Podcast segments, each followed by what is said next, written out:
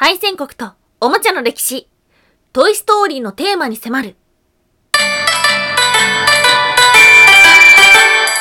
ワンタンは妖怪について知りたい。はい、空飛ぶワンタンです。ワンタンは妖怪について知りたいということで、この番組は普段キャラクター業界で働いているワンタンが、日本におけるめちゃくちゃ面白いキャラクター妖怪についてサクサクっと紹介している番組です。この番組のスポンサーはともさまさん。歴史とか世界遺産とかを語るラジオなど放送されています。詳細はツイッターにありますので、ぜひぜひ番組概要欄からチェックしてみてください。はい、毎週日曜日はワンタンの気になる妖怪のお話をしておりますが、今回はですね、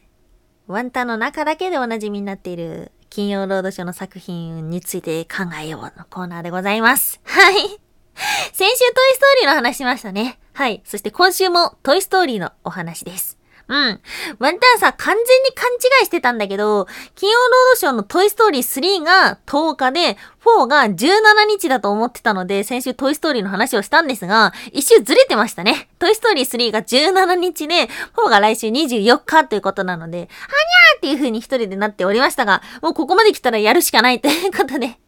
今日もね、まあ、トイストーリーのお話でございます。うん。まあ、来週ありますので、あの、その、何ですかね、予習というか、まあ、前知識っていうのをですね、楽しんでいただけたらと思っておりますが、まあ、トイストーリーのお話っていうよりも、今日はね、もう少し興味深いところで、あの、おもちゃの歴史の話と思っております。うん。今週ね、東京おもちゃショーっていうのがやってたんですよ。東京ビッグサイトであるんですけども、まあワンタン普段キャラクターのお仕事してるんで、そこにね、行くことがありまして、で、おもちゃショーも2年ぶりかな？開催で久しぶりに行きました。で、例年だったら、一般の方子供も連れて行けるものではあるんですが、まあ、このコロナのこともありまして、今回はね、まあ、関係者しか入れないっていうような形となっておりました。うん。まあ、実際行って楽しかったですね。おもちゃショー結構好きなんですよ。あの、仕事にはあんまなんないんだけど、中は遊びに行くみたいな感じで。まあ、いろんな会社さんのですね、おもちゃ会社を見るのはすごく面白いですね。あの、おもちゃ会社、おもちゃ業界ってワンタンからするとすごい特殊な感じがするんですよ。なんか急にお仕事の話になっちゃうんですけども。あのね、めちゃめちゃ体育会系だなって思うんですよね。あの、ワンタンが仕事してるキャラクターのお仕事とか、あとはファンシー雑貨とか文房具とかの会社って結構ね、カジュアルな人が多くて、ふわふわわふわふわふわっていう風にしてる人が多いんですよ。なんかみんな、ふわふわふわ、あ、これかわいいよ、これ好き、みたいな感じなんですけど、おもちゃ業界ってね、もうカチッとしたスーツを着て、もういかついおじさんたちがですね、この女の子向けのね、まあ、女児向けの人形とか持って、これは可愛いな、という風に言ってるような、ちょっと一見、な、なんだこの異様な空間はっていう風に思ってしまう、そんなおもちゃ業界です。まあ、とっても面白いところではありますので、まあ、今日はですね、まあ、その、そもそもの起源、歴史のところもね、触れていけたらと思っております。今日は3つに分けてお話をしていきましょう。まず1つ目、敗戦国とおもちゃの歴史。2つ目、トイストーリーは大人向けの作品かもしれない。最後3つ目、ゴミの王者。チリズが海王とははい。まあ、妖怪チャンネルなので、妖怪の話もありますよ。はい。ということで、まず一つ目。敗戦国とおもちゃの歴史。うん。第二次世界大戦が終わった頃、日本はとっても貧乏でした。はい。そして、輸出業で国を支えなければいけない。ということになったんです。そこで伸ばしていったのが、実はおもちゃ産業ということはご存知でしょうか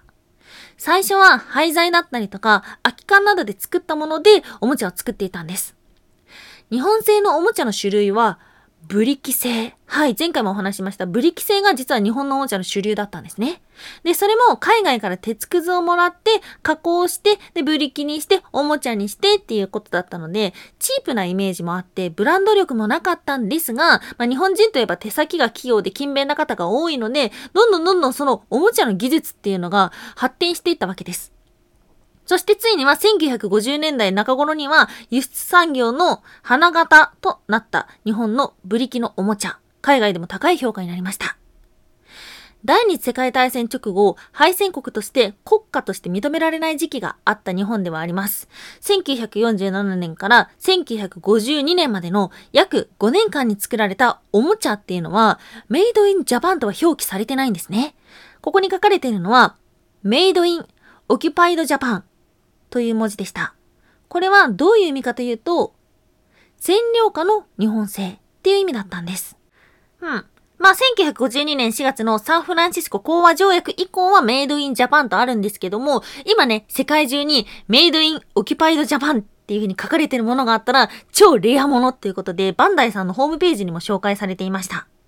はい。で、まあ、そもそもなんでおもちゃ産業になったのかっていうところなんですが、これはね、ソースを探しきれなかったので、まあ、この番組でもちょこちょこ出てくる、え、某岡田敏夫先生のお話を引用してくることになるんですけども、敗戦国日本っていうのは、世界から二度と戦争ができない国にされたんですよね。まあ、それが教育だったりとか、まあ、文化変えられたが、ま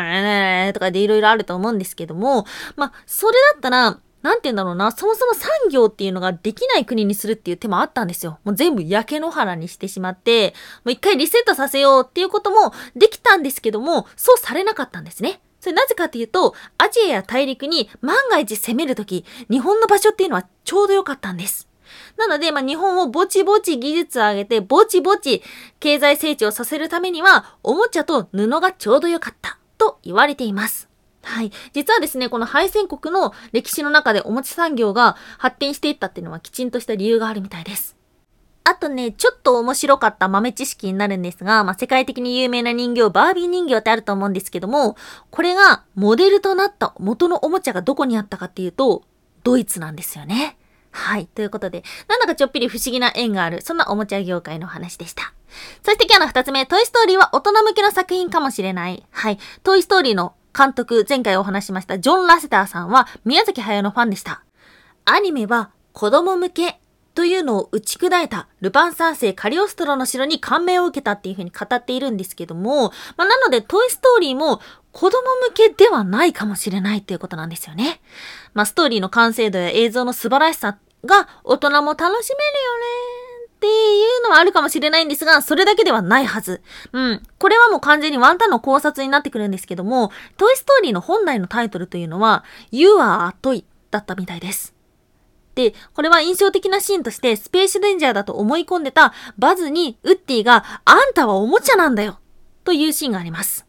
トイストーリーに出てくるおもちゃたちっていうのは、まあ確かにレアものとかはあるかもしれないんですが、量産品も出てくるわけですよね。まあバズなんて特にそうで、量産品、世界にはたくさんある。けども、誰かの唯一になることができる。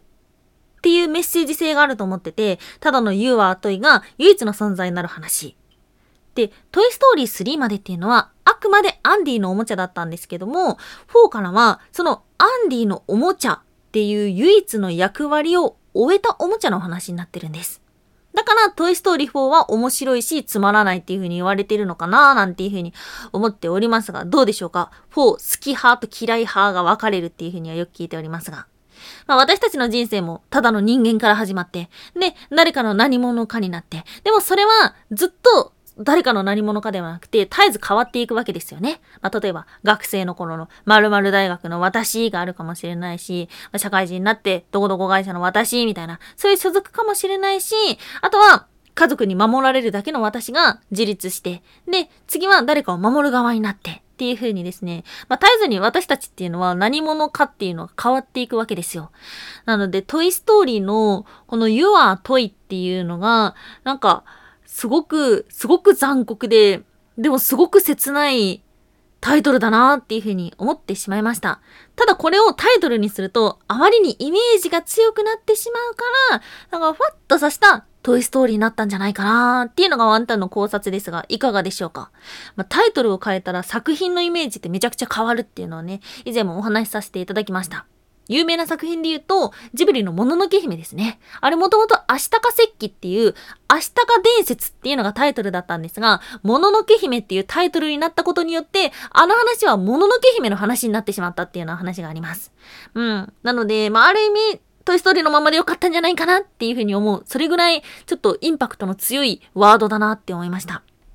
はい。そして今日の最後3つ目。ゴミの王者、チリズカ海洋とは。はい。急に来ましたね。妖怪チャンネルなんで、妖怪の紹介もしましょう。はい、チリズカ海洋とは、鳥山石英の妖怪画集、百鬼つれづれ袋に登場します。カラビツをこじ開ける姿で描かれているんですけども、これモデルになったものがあるみたいで、室町時代から江戸時代にかけて描かれている、百鬼夜行絵巻に、そのような姿をした赤い鬼っていうのが出てくるみたいです。そして、つれづれ草にも登場します。多くて見苦しからぬは、ふぐるまのふみ、ちり塚のちり。ふーん。まあ、で、それっぽいのが出てくるらしい。そしてこれは鳥山石による創作妖怪ではないか、なんていう風に言われています。で、これはね、また興味深い話が、チリ塚海王は、チリ積もりてなる、なれる、山んば、問うの、長なるべし。ということで、山んばな、だったりとか、王様だったりとかになるらしい。なんじゃそりゃ。まあシンプルに現在の解釈で言うと、ゴミのつくも神だそうです。はい。ということで、今日はね、おもちゃの歴史だったりとか、トイストーリーの本当のタイトルだったりとか、そして、えーゴミの王者の話だったりとか、となっておりまして、盛りだくさんでしたが、いかがでしたでしょうか？ね、トイストーリー4も楽しんでみましょう。はい。ということで、お聞きいただきましてありがとうございました。ワンタンは妖怪について知りたい。終わると思ったでしょ終わんないんだよ。コメント返しのコーナーです。ありがとうございます。今ね、ラジオトークさんの方で、紙トーク投票権なるものがありまして、で、紙、紙トークを選ぶんですかねちょっと内容よくわかってないんですが。ですが、ワンタンのところにも早速投票権いただきましてありがとうございます。投票権だけでいただいたものだったりとか、お便りいただいたものなどもありました。本当にありがとうございます。そして、お便りも今日は紹介させていただきましょう。豆腐ドーナツさんありがとうございます。ワンタンさんの妖怪日本一周の旅の収録が好きすぎて毎回楽しみに聞いています。ディズニーやジブリ映画との作品と妖怪を結びつけたお話も大好きです。おやすみもいもいも密かに楽しみにしています。定期的な配信頻度、番組の構成が素晴らしいなと思って応援させていただきます。ワンタンさんの番組は神トークだこれからも楽しみに配信聞かせていただきます。もう全部褒め言葉。最初から最後まで。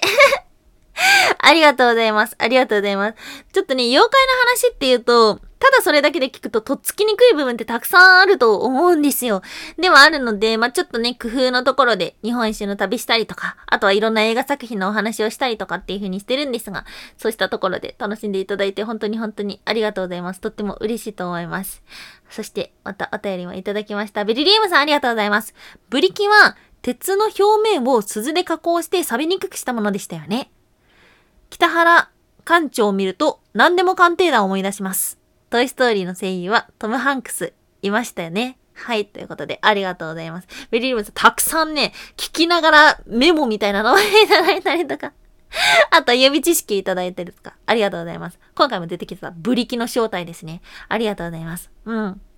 いや、本当に、本当に本当にお便りもたくさんいただきましてありがとうございます。ちょっとね、あの、最近は収録ばかりになってしまっていたので、これからもちょこちょこご紹介させていただけたらと思っております。ということで、時間いっぱいになりました。今日もお聴きいただきましてありがとうございました。以上、空飛ぶワンタンでした。